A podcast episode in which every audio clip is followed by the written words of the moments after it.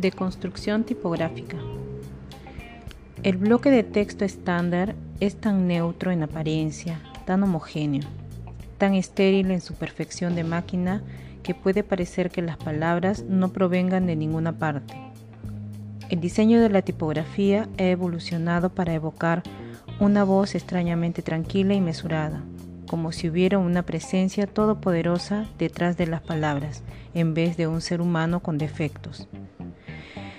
El filósofo francés Jacques Derrida propuso la deconstrucción de la tipografía para desvelar su estructura profunda y revelar de qué manera afecta a la forma en que la gente lee, escribe y piensa.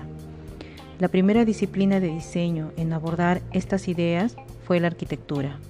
No obstante, dado que la escritura es el elemento primero a deconstruir, el ámbito natural al que aplica estos principios es la tipografía, tal y como Derrida exploró en su libro experimental Glass de 1974.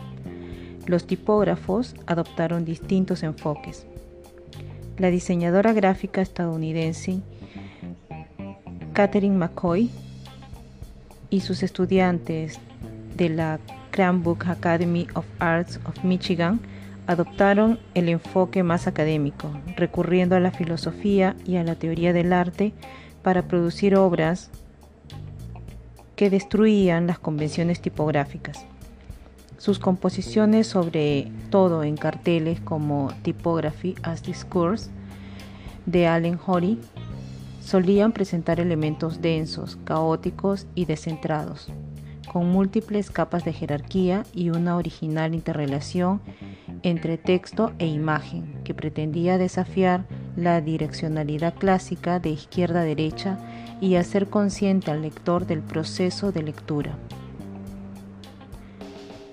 Edward Fela, graduado en Cranbrook, rechazó la estética corporativa esbelta predominante de su época y optó por crear un estilo que abrazaba la subjetividad y la irregularidad como en sus carteles para Detroit Focus Gallery, creados entre 1987 y 1990. De forma similar, su compañero también graduado, Jeffrey Keddy, planteó la ambigüedad y la aleatoriedad en sus diseños, como los de Fast Forward de 1993 el catálogo de obras de los estudiantes de California Institute of Art también. Estas ideas reflejan cierta insatisfacción con la serenidad y la falta de carácter de la modernidad, que llevó al mundo del diseño a abrirse a nuevas ideas y enfoques.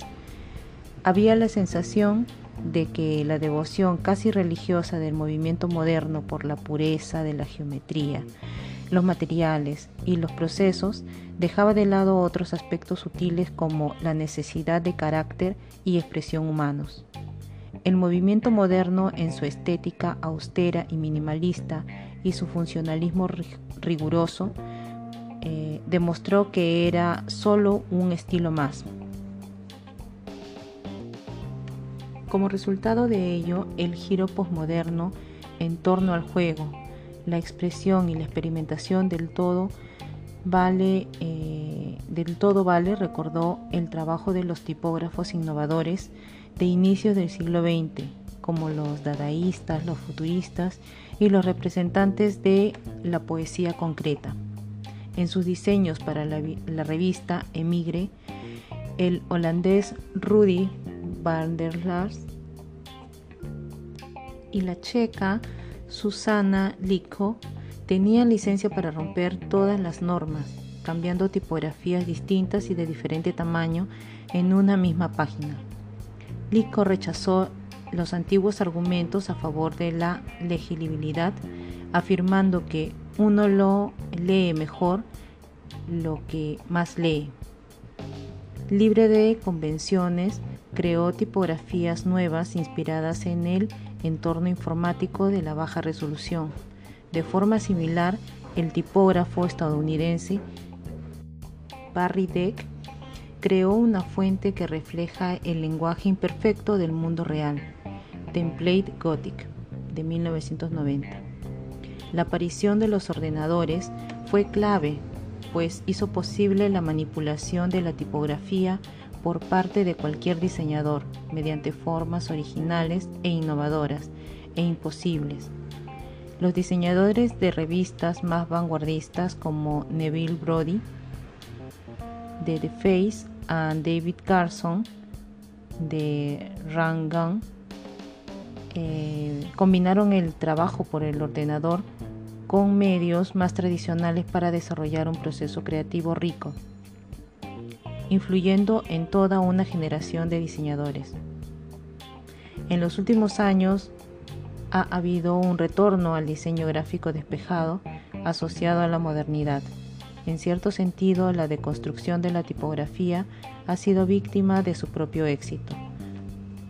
Fue el estilo de moda hasta que su tiempo terminó. En cualquier caso, resulta comprensible que las empresas quieran comunicarse con una sola voz, neutra y que denote credibilidad. Posiblemente la voz tranquila y mesurada, que parece no proceder de ninguna parte, sea al fin y al cabo la mejor opción.